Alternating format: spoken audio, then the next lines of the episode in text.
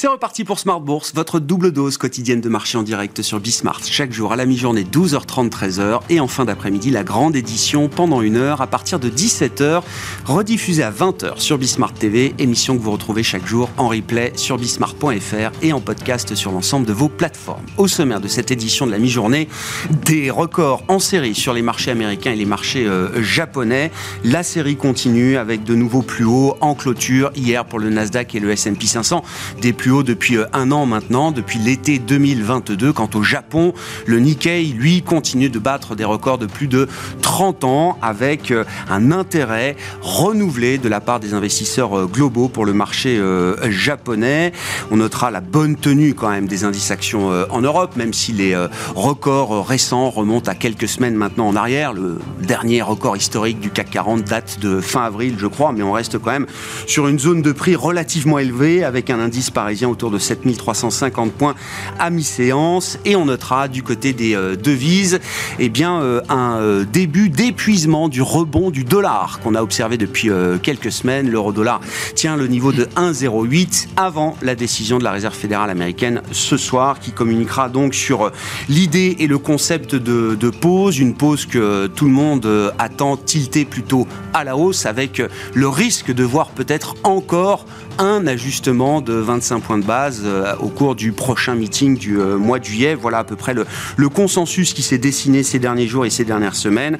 Décision à suivre à 20h heure euh, française et conférence de presse de Jérôme Powell qui marquera le début de la séquence Banque centrale de la semaine avec demain bien sûr la réunion de la Banque centrale européenne et vendredi la réunion de la Banque du Japon. Voilà pour le panorama du moment sur les marchés financiers. Nous en parlons avec nos invités dans un instant et nous évoquerons également évidemment la stratégie d'investissement. Nous arrivons bientôt à, à mi-parcours de cette année 2023 et quand on regarde les performances des grandes classes d'actifs depuis le 1er janvier, les marchés euh, d'actions mondiales sont leaders avec des performances à deux chiffres depuis le 1er janvier. À quoi faut-il se préparer en termes de schéma de marché pour la deuxième partie de cette année 2023 Voilà un des sujets de discussion que nous aborderons dans cette demi-heure.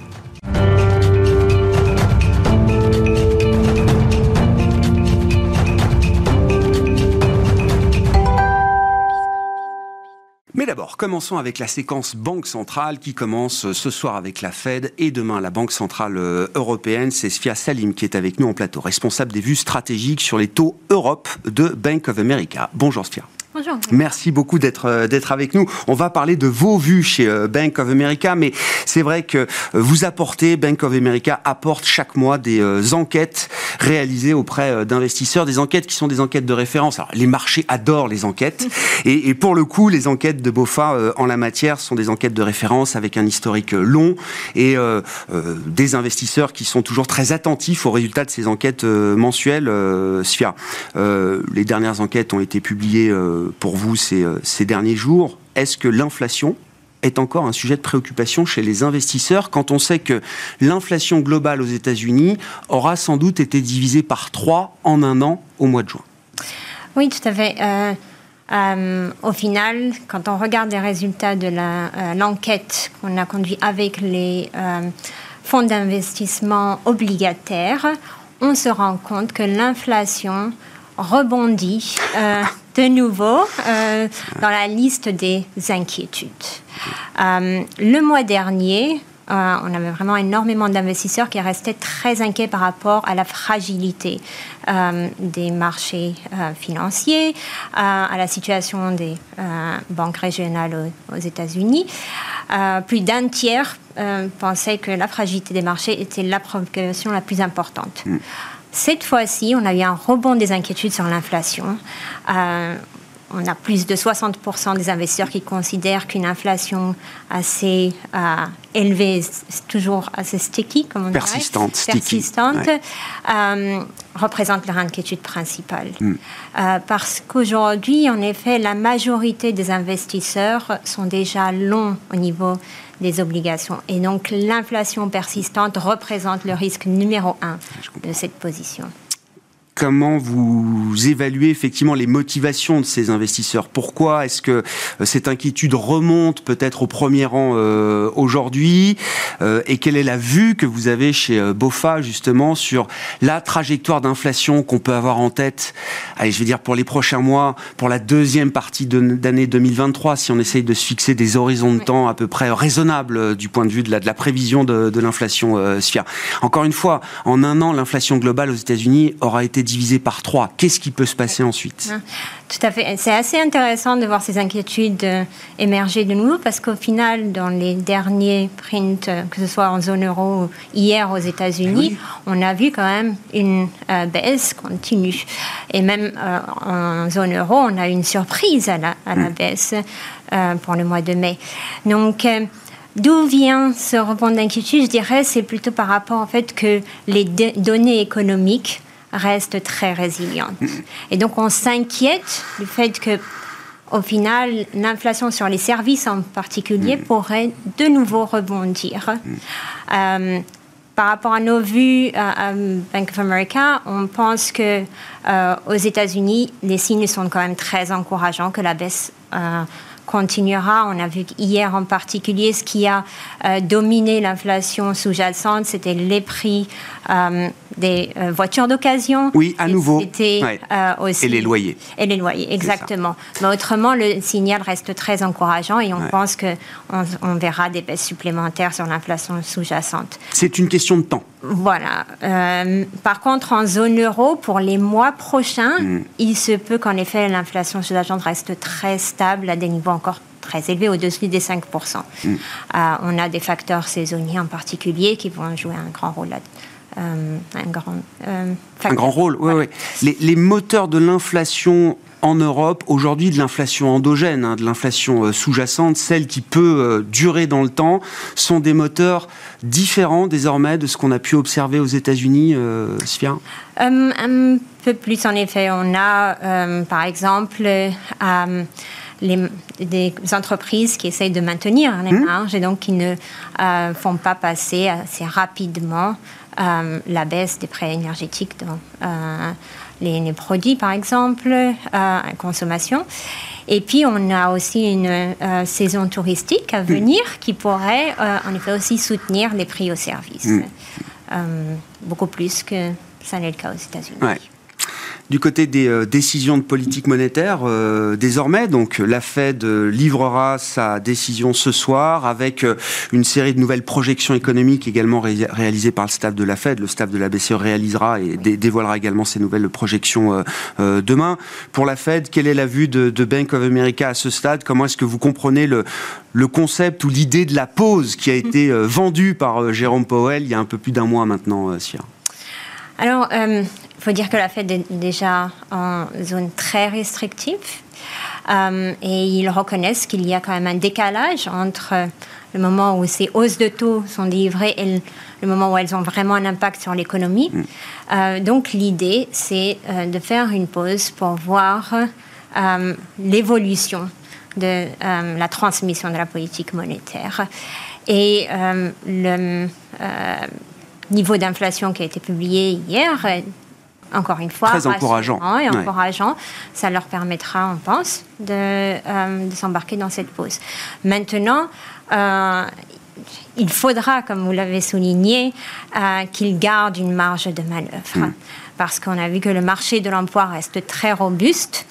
Mm. donc il y a toujours une incertitude quant à l'évolution de l'inflation et la transmission de la politique monétaire, il faudra qu'ils indiquent qu'il y a une hausse de taux potentiellement à venir. Mm. Euh, Mais c'est bien le marché du travail qui va être la clé de la décision de politique monétaire euh, future, désormais. On pense que ça restera sur l'inflation, mais en effet, le marché du travail fait que la, Fed a besoin de garder cette mm. optionnalité. Euh, et on pense qu'une manière de le L'ancrer, euh, c'est de changer euh, la projection du taux euh, de fin d'année dans, les, dans leur dot plot. Relever un petit peu les, perspectives des différents membres du comité pour la fin d'année. On pense qu'il y aura une hausse, environ de 25 BP dans ce, dans ce dot plot. Et puis le fait que la Banque de Canada, la Banque la Réserve Banque d'Australie ont euh, hausser les taux après avoir euh, mm. entretenu l'idée d'une pause. Mm. Cela aussi va ancrer euh, cette possibilité dans l'état d'esprit des investisseurs américains. Très clair. Du côté de la Banque Centrale euh, Européenne, qui est alors là très clairement votre domaine d'expertise, euh, SIA, hein, vous êtes responsable des vues stratégiques des taux Europe chez Bank of America. Beaucoup ou tout le monde considère que la tâche pour la Banque Centrale Européenne n'est pas encore euh, terminée quand la Fed s'en approche, que la situation d'inflation est même peut-être plus complexe aujourd'hui en zone euro avec un risque même de persistance plus important que ce qu'on a pu observer sur un an aux États-Unis. Est-ce que c'est la vue que vous avez également chez Bank of America Et comment est-ce que vous comprenez la, fonction de réaction de la Banque Centrale Européenne euh, à ce stade? Non, euh, Absolument. Euh, on pense que tout d'abord, l'inflation restera plus persistante sur les mois à venir, déjà. Deuxièmement, que la BCE se préoccupe beaucoup plus de l'inflation actuelle euh, que des projections à venir, alors que la Fed est déjà un peu dans un mode euh, d'anticipation. D'anticipation, exactement. Très clair. Euh, et on voit que leur reaction function mm. est vraiment dépendante de, de ces niveaux d'inflation sous-jacente en particulier. Donc, on anticipe en fait qu'il y aura toujours une hausse de taux cette, cette semaine, une hausse de taux à venir en juillet et peut-être même une mm. hausse de taux en septembre. Euh, aussi, euh, en termes de baisse, cette fois-ci, on pense que le marché aussi est trop euh, optimiste avec l'idée qu'on aura des baisses de taux en début 2024. parce qu'il faudra vraiment mm. attendre que l'inflation soit très proche des 2% pour que cette banque centrale soit confiante, rassurée, suffisamment rassurée. Exactement délivre une baisse. Quand on a euh, développé ces perspectives, euh, SIA, quelles sont les implications euh, pour les, investisseurs, notamment? Alors sur les taux européens, on peut parler des taux américains également, sur l'ensemble de la courbe, là, est-ce qu'il y a déjà des, des niveaux et des points d'intérêt pour les investisseurs. et je comprends que la situation, peut-être, entre les États-Unis et l'Europe, de ce point de vue-là, peut être différente.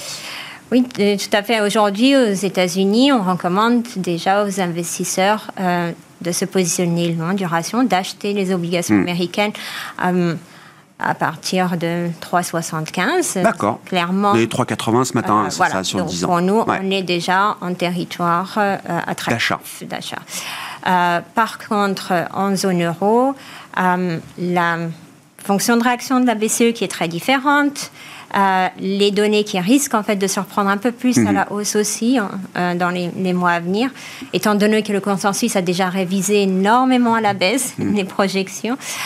Euh, et puis troisièmement, les émissions, le poids des émissions ah. obligataires à venir, en particulier d'ici à aujourd'hui à septembre.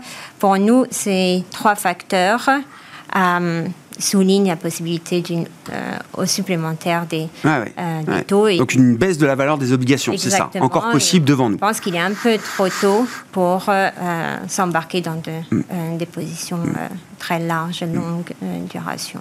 Un mot également, alors l'offre de, d'émissions obligataires va être importante euh, cet été. Il y a aussi cette partie de remboursement de TLTRO qui, euh, qui arrive. Hein. Ce sera peut-être d'ailleurs un sujet pour euh, la réunion de la Banque Centrale Européenne demain et la conférence de presse de, de, Christine Lagarde. On est autour de 500 milliards qui vont être remboursés par les banques de la zone euro dans les prochains jours, d'ici la fin du, du mois de juin. Est-ce que le marché est à l'aise avec euh, cette situation qui va être quand même un choc de liquidité un peu, un peu négatif euh, à encaisser? On n'a pas l'habitude, Sfia. Euh, les, impacts potentiels sont, sont, connus, on a réussi à les comprendre ou c'est encore à, à, voir? Je dirais que c'est encore à voir. Au final, on a 500, environ 500 milliards qui vont être remboursés à la BCE en fin de mois. quand on regarde la, les différents systèmes bancaires européens, on voit que, par exemple, en Italie, les banques ont moins de cash à la BCE que, euh, que d'autres empruntées, même à, euh, sur les tiers. Je comprends. Donc elles n'ont pas assez de cash a priori hmm. pour tout rembourser. Maintenant, euh, a l'opération de juin a été très euh, connu et très déjà euh, anticipé. Donc on pense que les préparations ont été effectuées. On a eu énormément d'émissions obligataires de la part des, banques en premier trimestre. Euh, mais ce qui nous inquiète, c'est vraiment les remboursements supplémentaires au-delà de juin. Et aujourd'hui, on pense que le marché sous-estime mm. euh, l'impact en particulier des remboursements début 2024. Mm. on ne voit pas du tout de stress sur les taux courts il faudra voir, par exemple, si, au final le marché ne s'attend pas. Déjà à ce que la BCE à mettre à nouveau des opérations sur la table. Voilà. Donc peut-être qu'il pourrait y avoir un peu de euh, euh, découragement cette semaine si euh, la, la, BCE ne communique pas plus précisément sur cette question-là. On verra. La dernière réunion, le sujet n'avait pas été abordé ou très peu. On verra si cette fois le, sujet prend un peu plus d'ampleur peut-être dans les, les, discussions et la conférence de presse de Christine Lagarde. Merci beaucoup Sia. Sia Salim qui était avec nous en plateau, responsable des vues stratégiques sur les taux Europe de Bank of America. Thank you.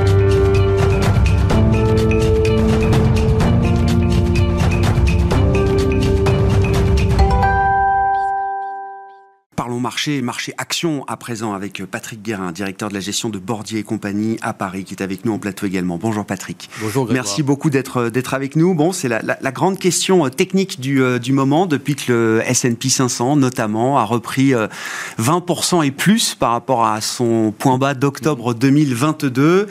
Est-ce qu'on est dans la, la fin d'un bear market rally qui aura été impressionnant ou est-ce qu'on est au début d'une nouvelle histoire qui s'appellerait bull market Patrick? la question n'est pas facile à répondre. J'ai l'impression que le marché a envie d'y croire. Hein. ça, c'est clair qu'aujourd'hui, euh, la dynamique est clairement en faveur de la poursuite de la hausse.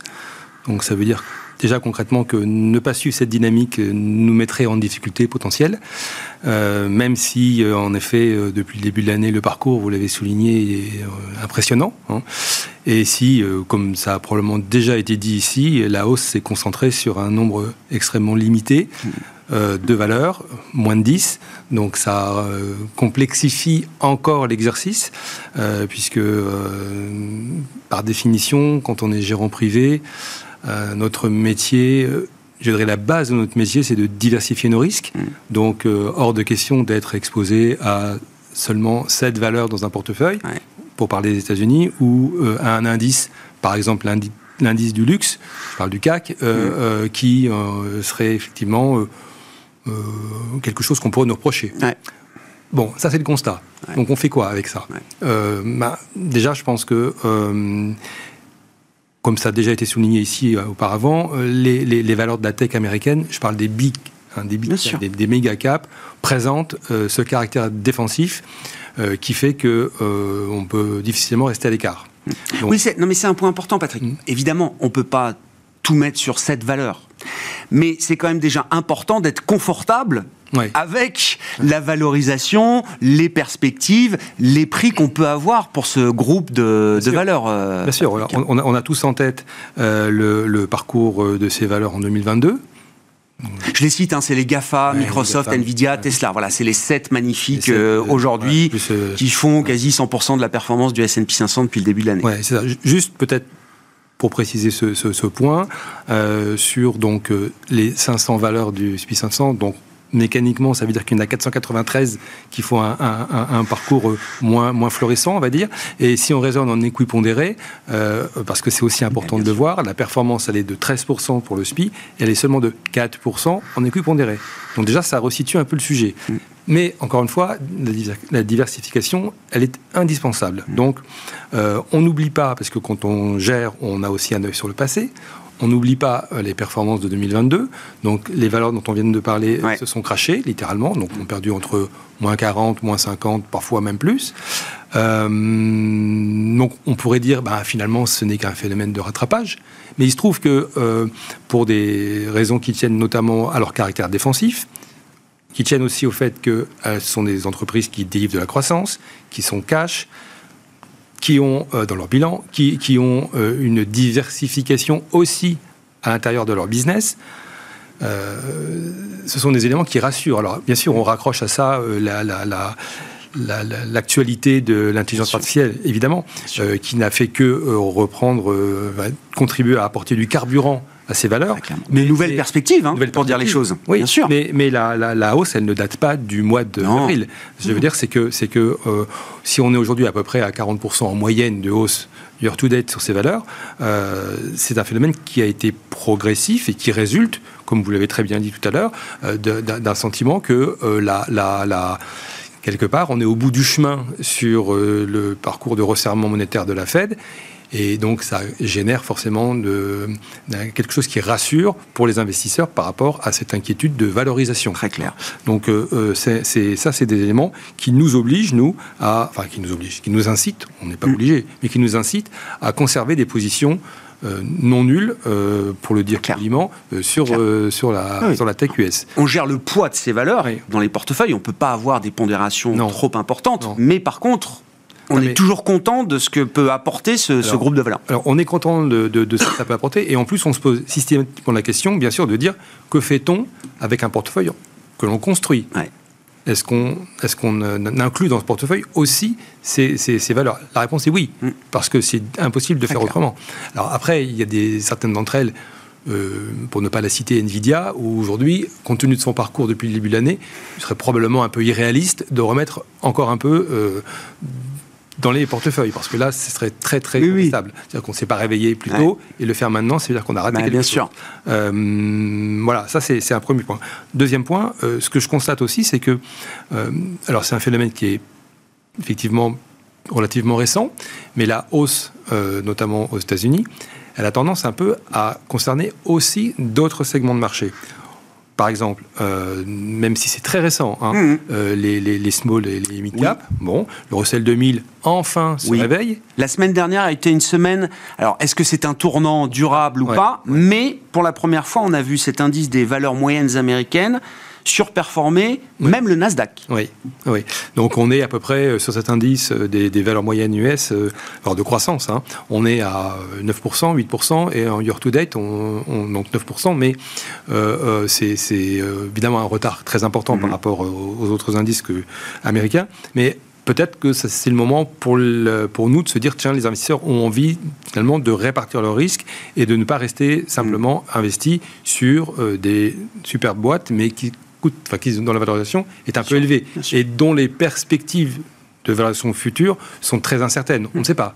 le mouvement va peut-être se poursuivre, mais il n'est pas exclu que ce ne soit un peu moins le cas. Et donc, euh, en termes de gestion des risques, la prime de risque est plus tout à fait suffisante sur ces valeurs-là aujourd'hui pour être totalement confortable. C'est ça.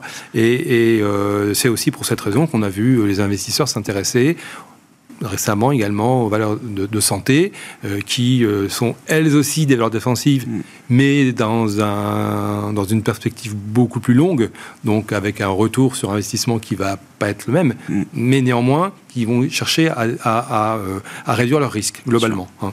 L'exercice il est un peu différent en Europe parce que le, la, la, la, la, comparaison entre l'indice par exemple CAC 40 et l'indice équipondéré c'est moins parlant, c'est moins vrai parce que d'autres sociétés ont aussi des performances importante. Mais je pense qu'on n'est pas arrivé au bout et, donc on, en tant que, que, gérant privé, il, est important d'être euh, aussi présent sur le marché européen. D'ailleurs, on voit effectivement l'Europe sous-performe depuis euh, quelques semaines euh, maintenant, mais mm. c'est ce que je dis. Enfin, on peut à peine parler de correction et le niveau des prix sur les indices reste quand même soutenu. Quoi. Enfin, on n'a pas du tout abandonné ou lâché mm. le momentum qu'on a vu en, sur les actions européennes depuis des mois et des trimestres maintenant. Hein. Oui, se confirme. Le, thème de l'IA spécifiquement, comment euh, vous le regardez? Alors avec euh, évidemment la ligne de conduite d'une maison suisse comme euh, Bordier, c'est-à-dire que c'est très enthousiasmant. On a tous un peu l'intuition que c'est quand même un thème puissant, sans doute assez large, mmh. assez global, qui va nous accompagner peut-être sur des horizons de moyen long terme désormais, et on sous-estime peut-être d'ailleurs à moyen long terme l'impact de ce phénomène IA générative, même jusqu'à un point macro. Mmh. Maintenant, il faut euh, prendre des décisions aujourd'hui quand on est euh, investisseur euh, pragmatique. Mm. Comment on s'expose à ce thème sans prendre le risque de se brûler les ailes? Alors, vous avez cité l'exemple d'NVIDIA en disant bah, si vous en aviez mm. en janvier, très bien. si vous n'en avez pas aujourd'hui, est-ce que c'est vraiment le moment d'y aller? C'est une question ouverte. Hein, et sans doute que certains diront oui, il faut y aller, il y a encore des perspectives. Mais comment on est attentif quand même à ces phénomènes d'engouement boursier qui sont légitimes. Hein. Il y a sans doute des, fondements euh, très légitimes à ça, mais on connaît tous l'exubérance euh, possible de Mr. Market. Mais, je, dirais que, précisément parce que on, mesure bien, on pèse bien ah. euh, la profondeur de, du thème. on ne peut pas rester à l'écart. Et la meilleure manière d'être présent sur ce thème, c'est d'être investi à travers ces méga caps, pardon, je redis la mhm. même chose, mais c'est mhm. important, ces méga caps qui ont euh, une trésorerie ample, qui ont une diversification dans leur business, ce qui fait qu'elles sont ultra présentes, elles investissent des dizaines de milliards, peut-être probablement un peu plus, sur une durée un peu plus longue, de dollars sur le développement de l'intelligence mhm. artificielle. Et je pense que c'est la meilleure façon de faire. On ne va pas aller, par exemple, mettre de l'argent juste petit clin d'œil, même si c'est sûrement une très belle boîte, dans Mistral. Ah oui, oui, bien sûr. Euh, non, mais je veux dire, c'est. Non, mais oui, ça, c'est le job des VC. Hein, oui, c'est ça. Ce que je disais ce matin. C'est normal. C'est à eux de mettre des tickets sur ces projets-là. Ça fait une semaine que la boîte, euh, un mois que la boîte est créée. Mm. C'est pour des VC, évidemment. Je n'imagine pas que ce soit pour. Euh, mais pour autant, rester à l'écart.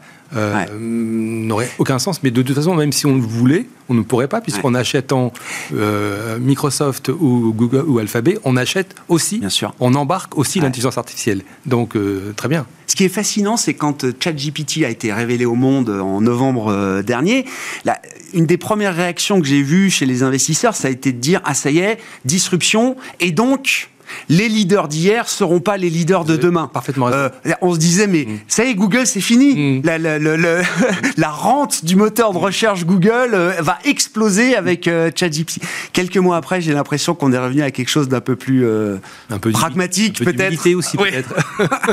non, mais c'est pas dit que ces boîtes-là arrivent pas à capter effectivement cette, cette nouvelle thématique et toute la ah, croissance que ça implique. Je suis même hein. absolument convaincu qu'elles vont, qu'elles vont être capables de la capter, bien sûr. Donc on en a pour 10 ans encore avec les GAFA. Oui. mais c'est vrai que c'était très intéressant parce que, parce que l'année dernière, on avait envie de les plier, de, bah. dire merci, c'est fini. On n'est plus un centime dans ce, sur ce sujet. Bon, euh, on est en juin et on voit qu'on aurait quand même eu un petit peu tort pour employer une litote. Merci beaucoup euh, Patrick pour votre éclairage sur cette situation de marché et voilà ces, recommandations, cette ligne de conduite en matière de stratégie d'investissement pour euh, Bordier et compagnie. Vous êtes directeur de la gestion de Bordier à Paris. Patrick Guérin qui était avec nous en plateau pendant cette demi-heure d'émission à la mi-journée. On se retrouve à 17h pour la grande édition de Smart Bourse en direct sur Bismart.